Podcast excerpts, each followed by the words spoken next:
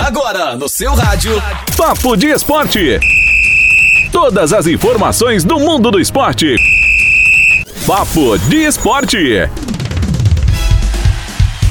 A zebra quase passeou, mas todos os favoritos passaram e os confrontos das oitavas de final da Eurocopa estão definidos, com alguns duelos entre seleções cotadas ao título como Bélgica, Portugal, Inglaterra, Alemanha. E aí, quem levanta a taça em Wembley no dia 11 de julho?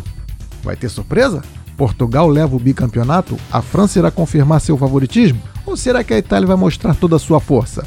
Não podemos esquecer da Alemanha, que com a despedida de Joaquim Low pode ter uma motivação extra. É esperar para ver. Já por aqui, a emoção tomou conta do Gerson, meio-campo do Flamengo, em sua despedida do time ao final da partida contra o Fortaleza, em que o rubro-negro venceu por 2 a 1. Teve mistura de sentimentos, gratidão, dever cumprido e saudade. Imagina se despedir do clube que quando você era criança sempre torceu, chorou na derrota, sorriu na vitória e um dia tem a oportunidade de vestir a camisa. Imagina o que é ter que se despedir, o que passa pela cabeça, disse Gerson após o jogo. Gerson também foi abraçado por companheiros, adversários e ganhou o carinho do técnico Rogério Ceni. Antes das luzes se apagarem no Maracanã, o telão ainda exibiu um obrigado Gerson, que agora só resta torcer para o seu clube de coração.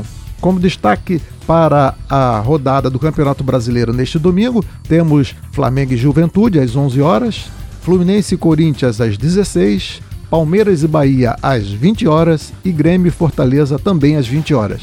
Pela Série B, vamos ter Cruzeiro e CSA às 20h30 e Vasco e Brusque às 21 horas. Por hoje é só, muito obrigado. Esse foi o Papo de Esporte. Até a próxima! Papo de Esporte. Todas as informações do mundo do esporte. Papo de Esporte. Se liga aí, qualquer momento tem mais.